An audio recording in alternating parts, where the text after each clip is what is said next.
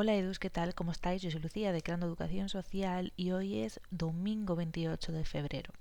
Sí, esta semana no hemos grabado un viernes, pero bueno, tiene una, una buena razón que ahora entenderéis. Ya os he contado muchas veces que compaginar la vida de un adulto de, de menores que trabaja en casas de familia o centros de menores en protección o en reforma es muy complicada y por eso estamos grabando un domingo y no el viernes. Pero bueno, seguro que es de, vuestro interés y os va a gustar mucho cómo nos plantea Eduso Galego su vida en una casa de familia. Bueno, pues como os comentaba, compaginar a veces la vida entre, entre una casa de familia y nuestra propia vida es bastante complicado, por eso no grabamos el viernes. Y nada, tenemos aquí a Alejandro de Eduso Galego. Hola, ¿qué tal estás? Hola, buenos días a todos y a todas. ¿Cómo, cómo fue la semana, Alejandro? Pues muy, muy complicada. Lo que acabas de decir, primero pedir disculpas porque me comprometí a grabar el, bueno, para el viernes y lo que acabas de decir, la verdad, una casa de familia al final pues te va a conllevar la totalidad del tiempo que tiene una persona, tanto para su área profesional como al final, tristemente, para su área social, familiar y para todo, por lo que desgraciadamente no pude, no pude grabar antes.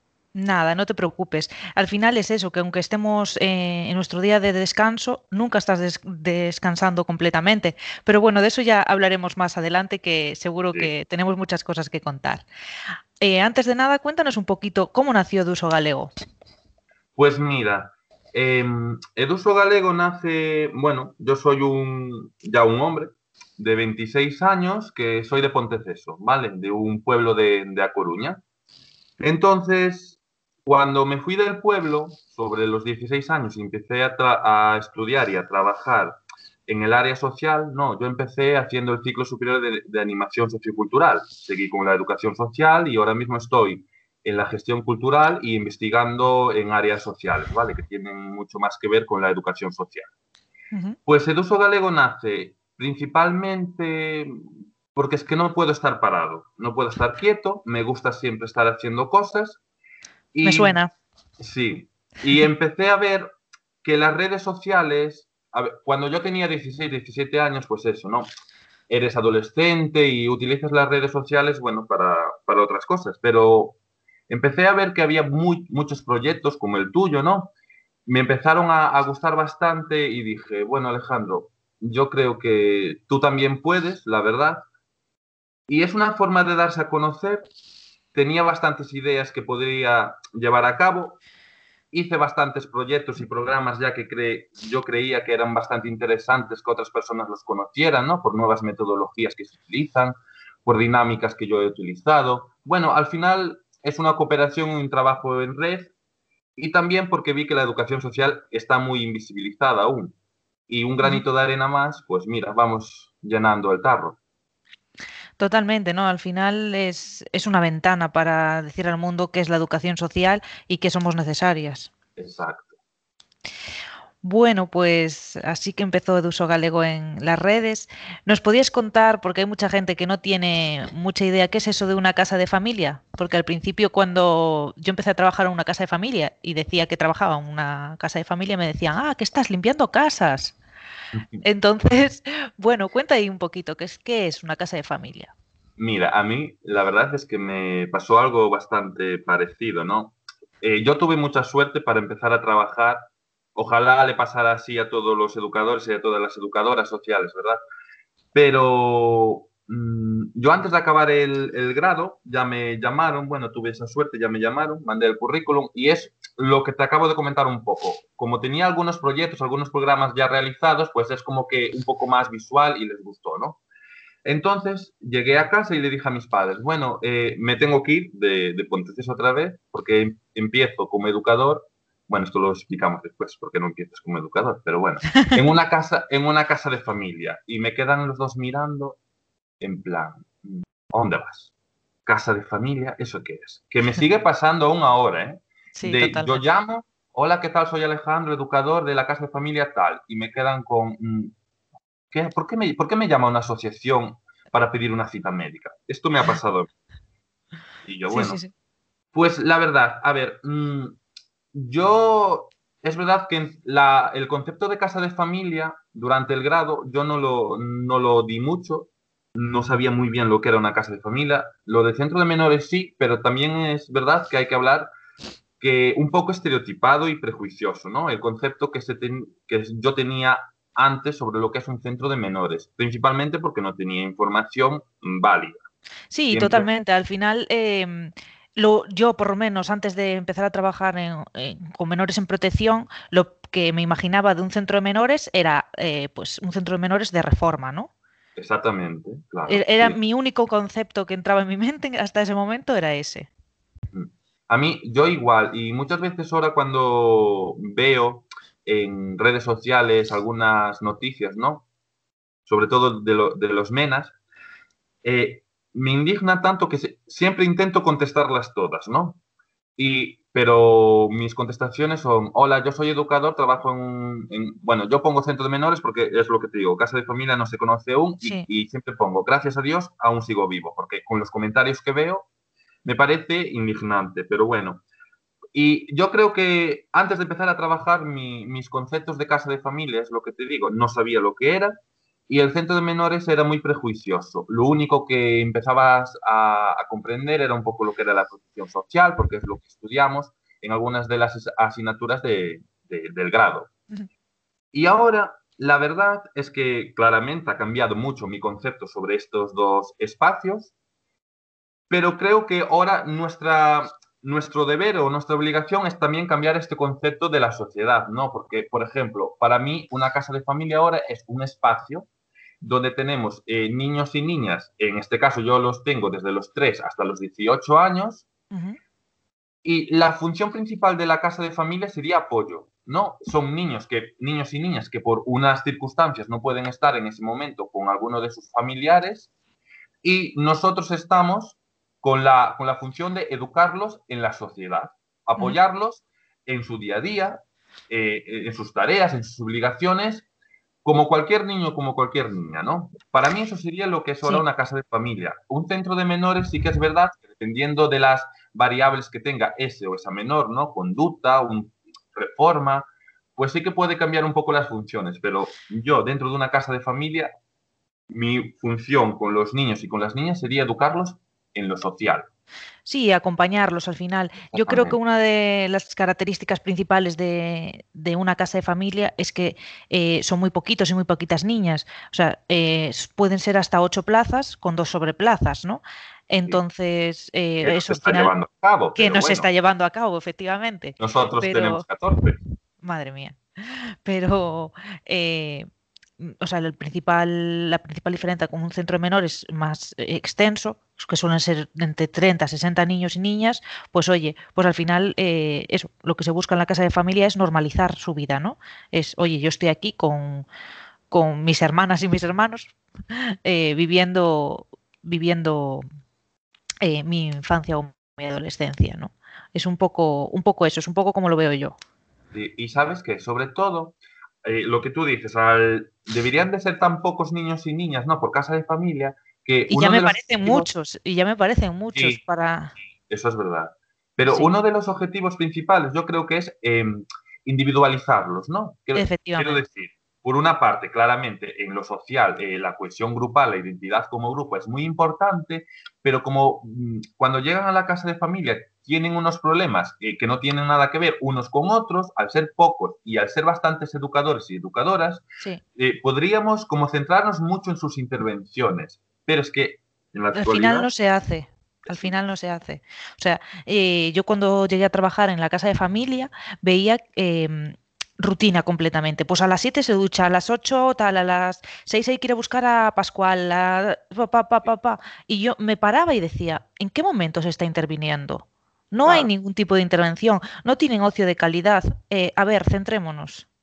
Sí, es que, es que tal cual. Y sobre todo también, eh, no sé, a ver, muchos lo justifican con la era COVID, ¿no? Que estamos tratando. Yo creo que es un asistencialismo puro y duro y que la política social yo voy a hablar en Galicia porque al final es lo que veo. Eh, bueno, yo creo que eso es lo que necesita una reforma de base, ¿no? No, no, los menores ni las menores. Porque, por ejemplo, yo ahora mismo en mi casa de, bueno, en mi casa de familia en la que trabajo, si no recuerdo mal, no quiero mentir tampoco, pero tengo tres menores con una, con una, bueno, una diversidad mayor al 60%, tengo dos menores eh, con unas conductas graves y un menor con problemas psicológicos. Quiero decir, no es, eso no es una casa de familia ahora mismo. Claro. Claro, ¿hasta qué, ¿hasta qué punto estamos normalizando sus vidas? ¿Qué es lo que al final se busca en una casa de familia? Porque, eh, por ejemplo, eso, yo, mm, en muchas ocasiones eh, hemos tenido que llamar a la policía, eh, me han agredido. Eso no es una realidad de una casa de familia. en muchas ocasiones se han sacado de, sus casas por precisamente por, conductas violentas y al final están en una casa de familia y están viendo lo mismo. No hemos avanzado nada.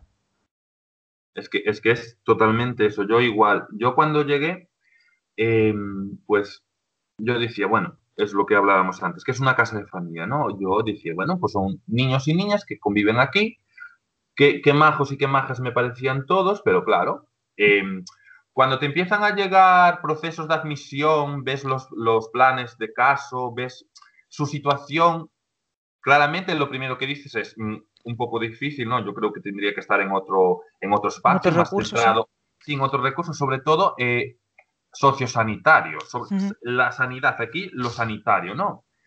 Y empecé, yo cuando hablaba con mis padres, ¿no? Lo primero, ay, qué bien estoy, y de eso pasé a, bueno, llamé tres veces a la policía, vinieron dos ambulancias, me agredieron con, una barra de hierro en, en las piernas, situaciones que al final las empecé a tan normalizar que me dio tanta rabia. Porque era día sí, día. Yo llegaba a, al trabajo y lo primero le mandaba un, WhatsApp a mi compañera. ¿Qué tal está el día?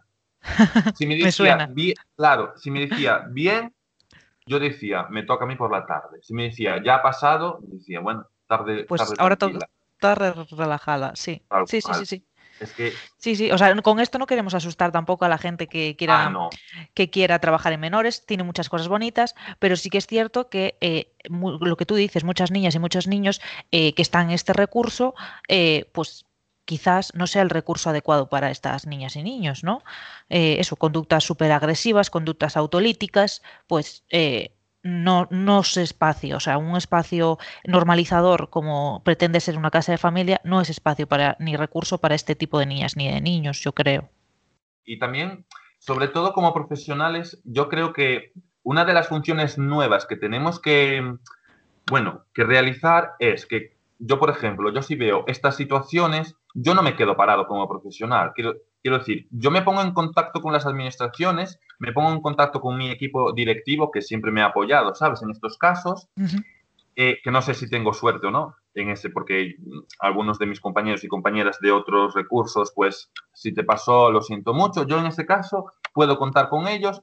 He mandado informes, he mandado que eh, tipo, yo no voy a denunciar a los niños por una agresión. Yo a quien tendría que denunciar en este caso sería, al de arriba, porque no están protegiendo a ninguno de los menores. Exacto.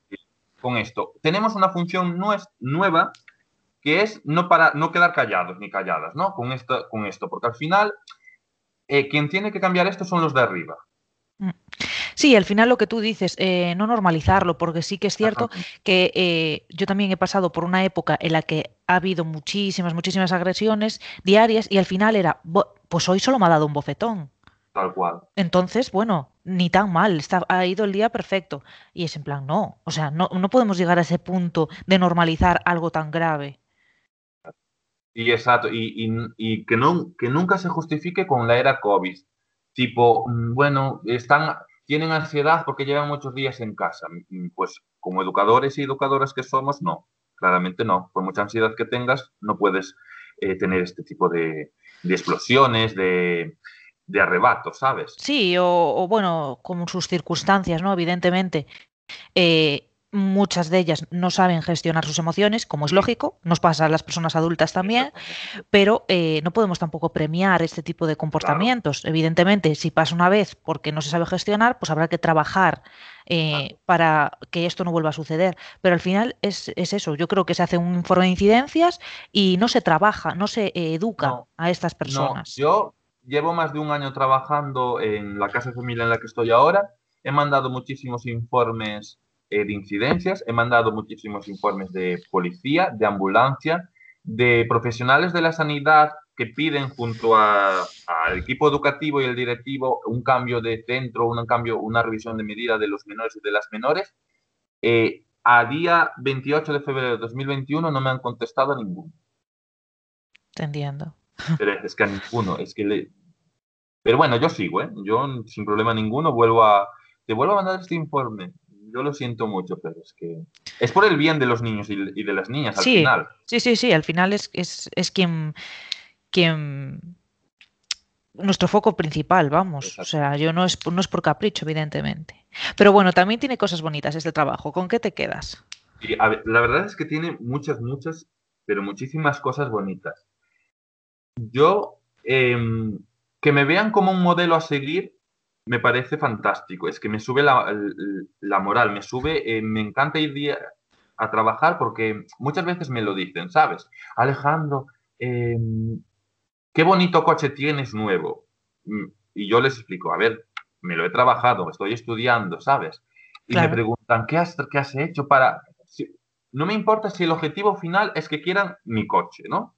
Pero mira, he hecho esto, esto y esto. Y me dicen, bueno, pues yo también lo voy a conseguir. Quiero ser mecánico, Alejandro, ¿qué tengo que hacer?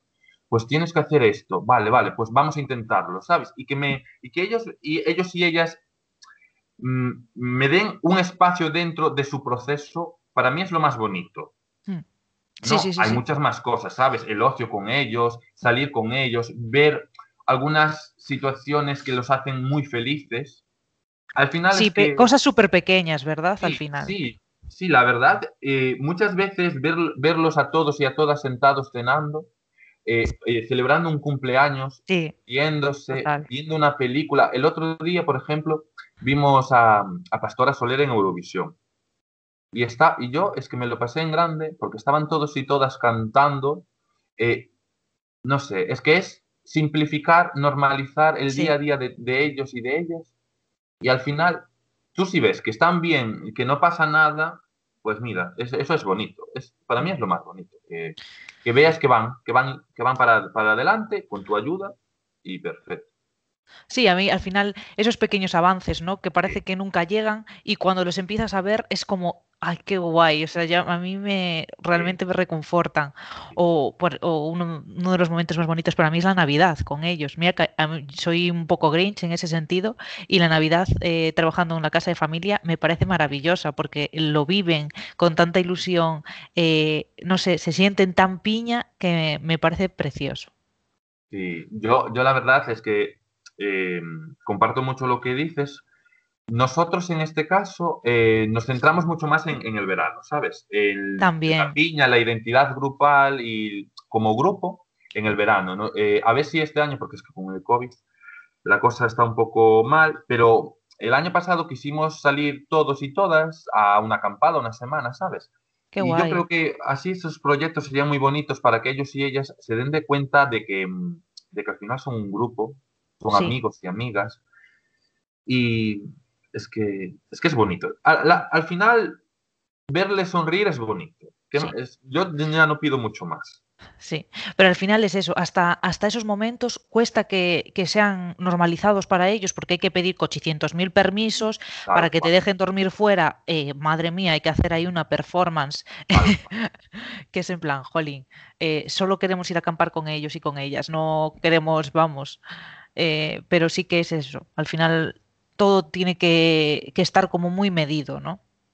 A mí me pasa mucho, por ejemplo, ahora, ¿no? Por, bueno, por lo del COVID, lo que comentamos, pero antes, eh, cuando había las salidas del fin de semana, ¿no? Y alguno de los menores o las menores, pues por cualquier X variable no podía salir el fin de semana y se quedaba solo sola en la casa de familia yo decía, eh, bueno, voy a intentar mandar un, permiso de urgencia para que se pudiera venir conmigo. Yo es que no tendría problema ninguno en llevarla a Ponteceso con mis padres, que, conozca, pero es que nunca me han dejado, ¿sabes? Sí. Yo no sé si sería mejor, bueno, sí que lo sé, pero eh, en los equipos de arriba, ¿qué es, es mejor para un menor o una menor? Que se quede solo sola en, un centro, que, es, que al final son espacios muy grandes, ¿no? Que se puede ver muy pequeño pequeño o irse con uno de los educadores o educadoras que al final es parte de, entre comillas, familia. Es parte de su familia, efectivamente, y, que conoce otras realidades que pueden ser posibles, o sea, pueden ver otras realidades familiares que,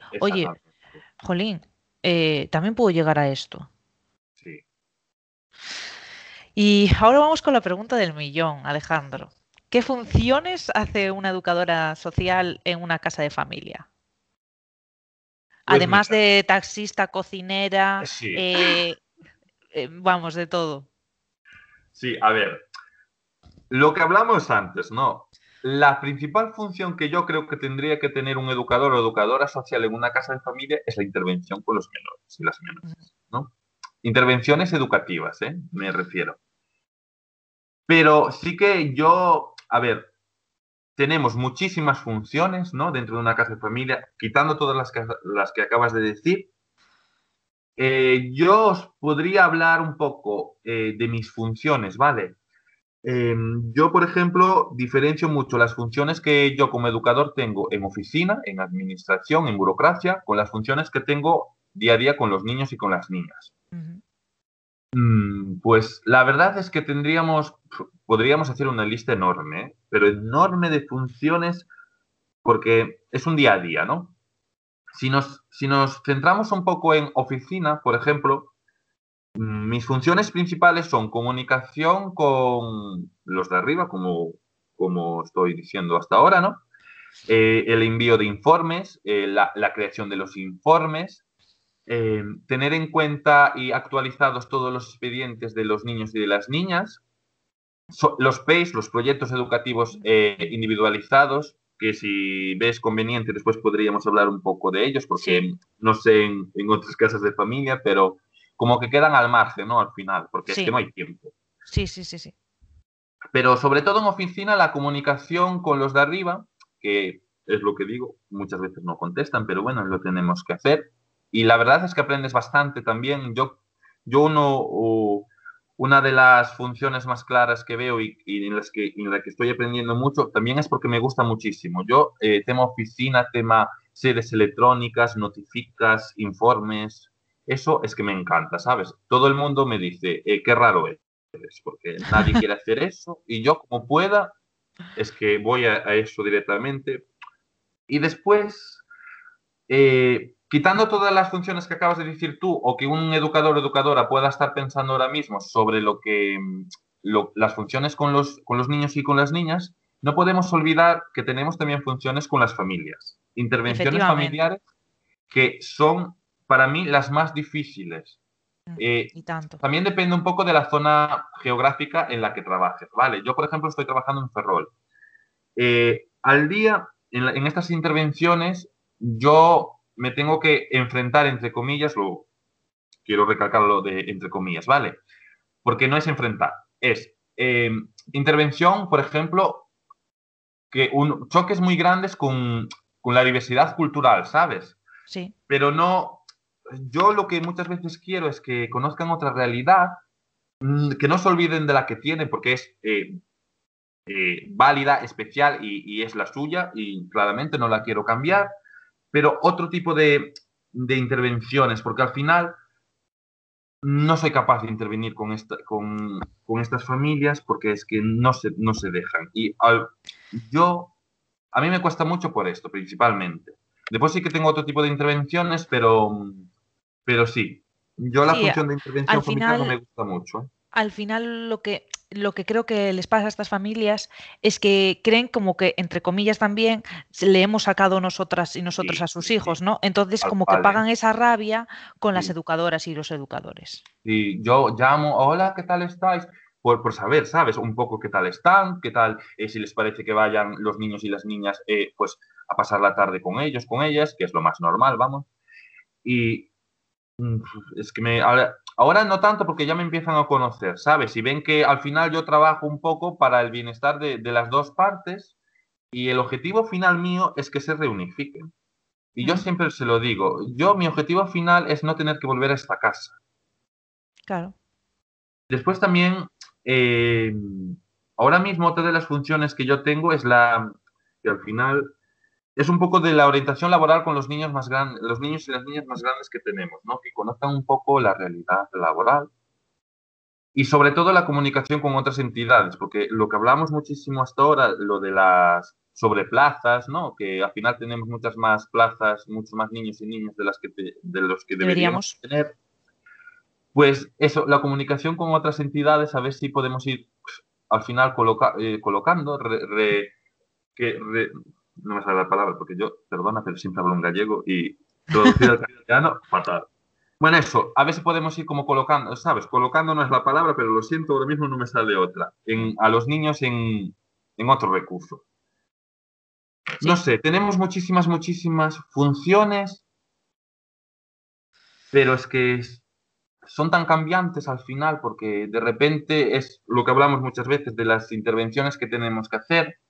Eh, de repente tienen una necesidad específica, tienes tú sí o sí la tienes que solventar porque no tienes igual imagínate, yo tengo, bueno, doy las gracias porque nuestro equipo es muy multidisciplinar, ¿sabes? Pero igual en otra casa o en otro centro, pues no hay un psicólogo una psicóloga y tienes al final tú que... Claro, o sea, yo por ejemplo en, la casa, de, en la casa de familia donde trabajaba no estaba la figura de la, de la, psicóloga y me parece una figura esencial dentro de una casa de familia o dentro de un centro de menores, esencial. Yo, yo en ese caso tengo mucha suerte porque tenemos, eh, nuestro equipo somos educadores, educadoras, integradores, integradoras, una psicóloga, una pedagoga. y tenemos, sí, la verdad es que muy, muy bien. Y las chicas y los chicos que, no, que vienen a hacer las prácticas, yo siempre que hablo con el equipo directivo, ¿no? Siempre digo, siempre que podamos, que podamos traer un, un, estudiante, un estudiante de psicología, yo creo que es buenísimo. Un estudio de caso, ¿sabes? Pues ya para ellos y para ellos, ¿no? Que, pueden hacer unos estudios de casos buenos y para los niños y las niñas que, puedan hablar con otras personas que no son, al final, el círculo más cercano, ¿no? Y se pueden abrir un poco más. Totalmente. Yo lo del equipo multidisciplinar es lo principal, ¿eh? porque si no... Yo de, bueno, de todo esto me quedo con, el trabajo de las familias, que yo creo que mm, en muy pocos sitios se trabaja, en muy pocos sitios se hace, y al final eh, las niñas y los niños están ahí porque hay algún conflicto dentro de la familia y sí, se trabajan con las niñas y con los niños, pero con, las familias no. Entonces no tiene sentido ninguno nada. Entonces, bueno, eso, y al final lo que, lo que demandan no es lo que necesitan muchas veces. Exactamente, sí. Es que, a ver, nosotros, por ejemplo, sí que tenemos un, un programa de intervención familiar, ¿no? Pero es lo que dices tú, si no, si no lo tienes o, no intervienes con familias, lo único que estás haciendo es, por una parte, que está bien, eh, educas a, los niños y a las niñas para la vida social, pero al final es un periodo de tiempo. De 8 a Dios, ya está. Pero van a volver a, las familias y las situaciones por las que, desgraciadamente, los niños y las niñas tuvieron que vivir y, en ese momento eh, se tuvieron, bueno, están con nosotros o nosotros, ¿no? al final van a volver para la misma situación. No sabemos si va a volver a pasar, si no, pero yo creo claro, es que, al final no sé, no sé cómo, cómo lo tienes tú, pero eh, yo casi todos los casos, por no decir todos los casos con los que he trabajado y se han reinsertado nuevamente sus familias, han fracasado. Sí, sí, sí, Entonces tenemos que, que, que, hacer también un, un examen de conciencia de decir, oye, algo no estamos haciendo bien. Sí, sí. Tal cual. Y sobre todo a partir de los 18, porque es verdad, eh, em, cambian mucho las, las ONGs, las asociaciones, ¿no? Que, trabajan este, en, el ámbito social y en las casas de familia, ¿no? Eh, pero yo, por ejemplo, de los casos que estoy viendo de las personas que ya se han ido, ¿no? De los menores, las menores, bueno, cuando hacen la mayoría de edad se han ido, sí que se puede diferenciar esos menores o esas menores que han vuelto con las familias que han vuelto, a, que han fracasado, ¿no? las intervenciones, al final, todo lo que has hecho, que bueno, no es fracasar en todo, pero bueno, se puede decir así. Y con aquellos menores y aquellas menores que desgraciadamente ya no tenían familia, ¿no? Y se les ayudó un poco a conseguir pues un trabajo, un, piso, y sí que ves que van progresando eh, en, lo, en, lo, bueno. Sí que yo veo los dos casos, ¿eh? y la verdad es que entristece bastante porque parece que al final todo lo que has hecho... Sí, queda en saco roto. Sí, tal cual, tal cual. Mm, bueno, pues nos cuentas un poquito más también de las actividades que haces. Sé que ahora estás preparando el 8M con las niñas y los niños, entonces no sé si te gustaría contarnos un poquito sobre esto. Claro, sí, sí, por supuesto. A mí, eh, una de las funciones que más me gusta es la de la programación, ¿sabes? Y, y el ocio. Y sobre todo, tengo la suerte que, bueno, suerte, que este año puedo programar bastante ocio por la, bueno, por, por, la era COVID, por el COVID, porque como no podemos salir, hay que dar una programación de ocio y tiempo libre alternativa, ¿no? Si no, si fuera una nueva normalidad o la normalidad que teníamos antes, es verdad que eh, no hay mucho, mucho tiempo para el ocio a partir de, bueno, quitando veranos, eh, navidades, vale, cosas así. Pero este año, como tuvimos bastante tiempo, estuvimos bastante tiempo en, en la casa, pues la verdad es que sí que tuve mucho tiempo para programar en el ocio. Pues mira, os puedo comentar un poco que los proyectos que llevamos a cabo, vale, eh, se rigen por dos, por dos perspectivas. La primera, em, trabajar la totalidad de los proyectos a través de las efemérides, al final es decir, los días internacionales, ¿no? Que conozcan un poco más todos los días internacionales, las luchas, la democracia, bueno, todo esto. Y, otros proyectos que es el que os quiero después explicar un poco, que es el que dices tú del 8M, que son las nuevas metodologías, ¿no? Unas metodologías mucho más participativas y con la utilización de, las TICs. Por ejemplo, eh, dentro de los proyectos de las efemérides, el año pasado hemos llevado uno a cabo muy, muy interesante, que fue para el día del 3 de diciembre, ¿no? El Día de, Internacional de, la, de las Personas con Diversidad. Sí. Eh, la verdad es que me encantó ese proyecto porque, mm, bueno, hemos como reunido muchos, muchos ámbitos, ¿no? El, lenguaje de signos, hemos, eh, las TICs, hemos hecho bastante roles playing, teatro, bueno, me ha gustado mucho. Y centrándonos en el proyecto, en el proyecto actual en el que estamos, que es el, el 8M, pues nada, vamos a hacer un proyecto con los niños y con las niñas que se centra en la cartografía, ¿no? En la metodología de la cartografía, que es una de las metodologías que a mí más me gusta, la verdad. Es muy fácil de utilizar y la verdad es que puedes conseguir mucha participación. Yo, hasta el momento, sí que estoy teniendo bastante participación y también es de agradecer. En este caso, son dos, eh, dentro del proyecto son dos actividades, ¿no? La primera actividad, em, las dos van centradas en los menores y las menores de, la casa de familia, claramente. Y lo que vamos a hacer es una cartografía fotográfica. ¿Qué quiere decir esto? Que estoy reuniendo a mujeres, ¿vale? Em, que me quieran principalmente ayudar con el proyecto, con el objetivo de que los menores y las menores entiendan que una identidad grupal o una lucha democrática se rige al final por por lo intrínseco, ¿no? Por los sentimientos de una misma persona eh, para conseguir algo. entonces, y que no tenga que ver aquí nada la, variable de la proximidad, ¿no? Que al final un grupo puede ser, eh, eh, pues eso, una cooperación, pero sin estar ni cerca ni, ni casi ni conocerse, la verdad. Entonces, estoy pidiendo la ayuda principalmente en mis páginas web, bueno, de Facebook y de Instagram, ¿no? Eduso Galego, tengo todos los posts sobre este, sobre este proyecto, ¿vale? Por si alguna aún quiere participar, está, está a tiempo. Y va a ser al final un proyecto que vamos a llevar a largo plazo, te explico después por qué. Pues nada, eh, principalmente estamos pidiendo la ayuda para, muy fácil, cinco minutos, donde las mujeres tienen que, que sacarse una fotografía donde no aparezca su cara y donde estén sujetando un folio o una cartulina donde aparezca su nombre, su profesión, de dónde es y una, y, una frase que la verdad es que no es tanto que, que, promueva la, lucha de la igualdad, ¿no? sino más bien frases que tengan que ver cómo definen esas mujeres su día a día.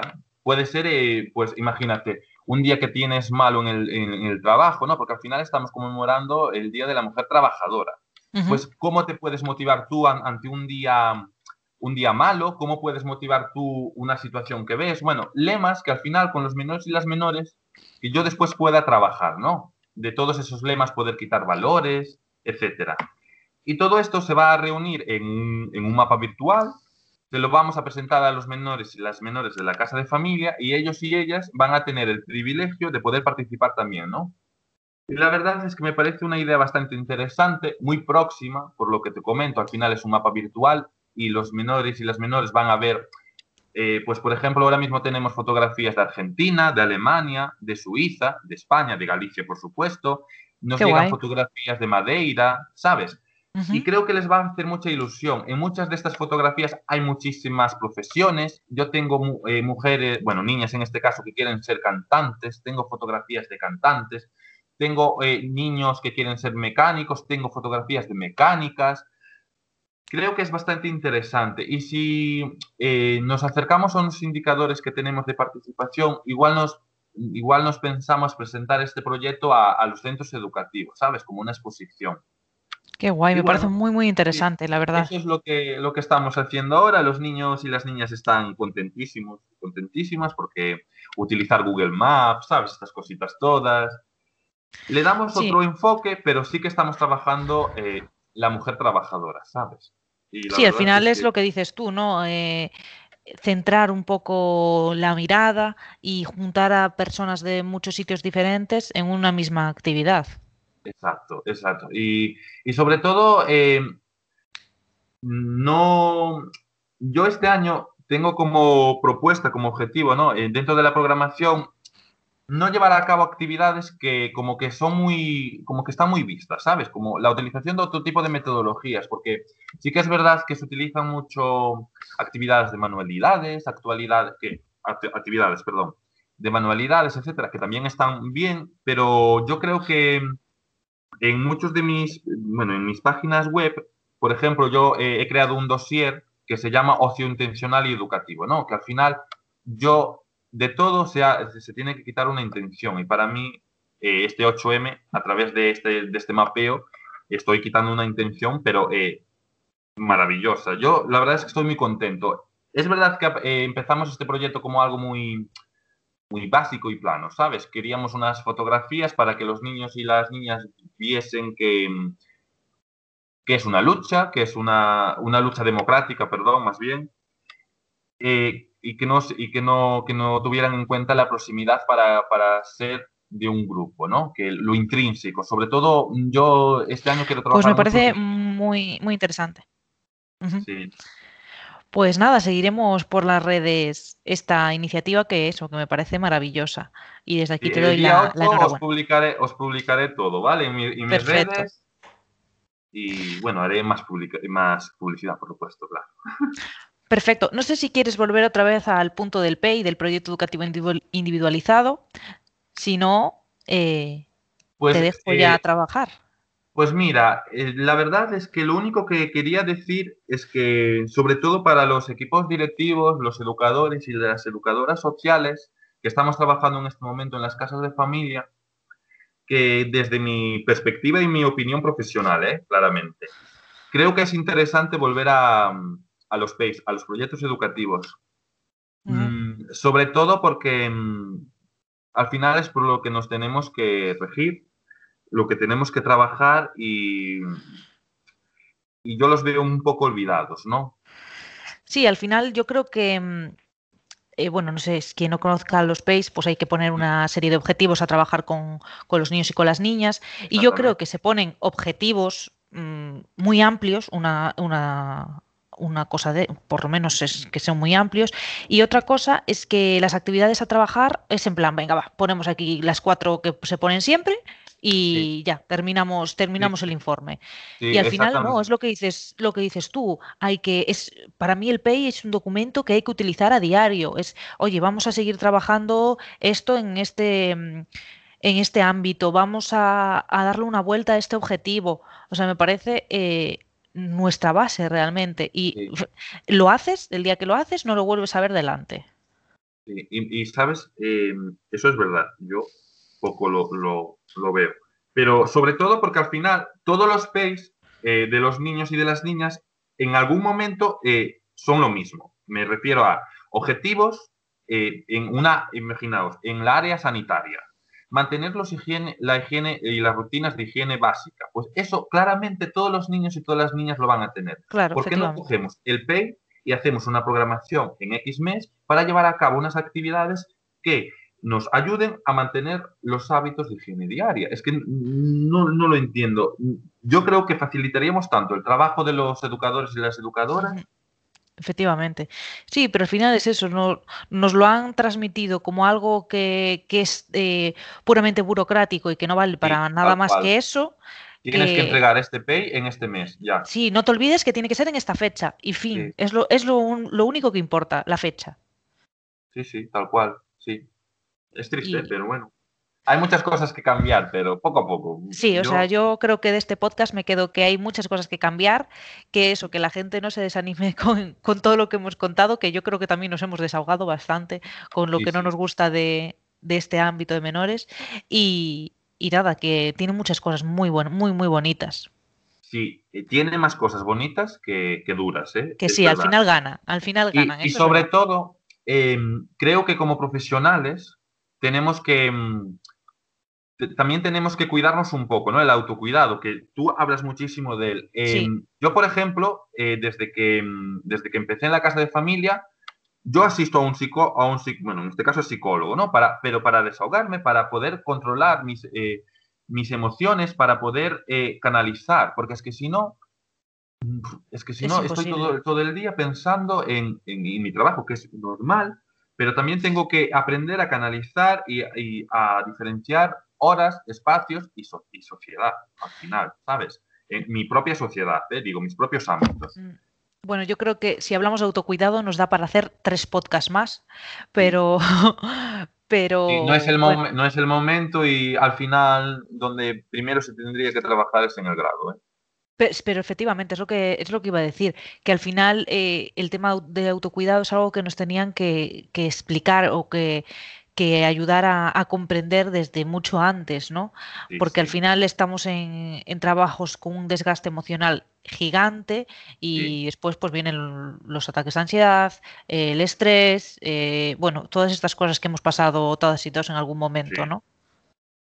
Sí, es verdad.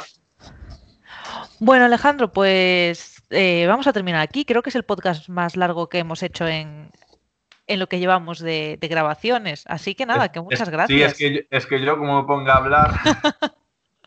pues genial. Seguro que nos volvemos a ver por aquí. Eso espero. Así que nada, te seguimos en las redes y nada, estamos pendientes de ese 8M.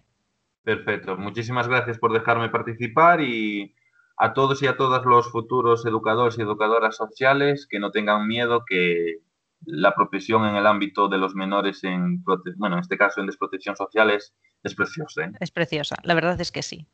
Venga, un besiño. Chao, chao. Venga, chao.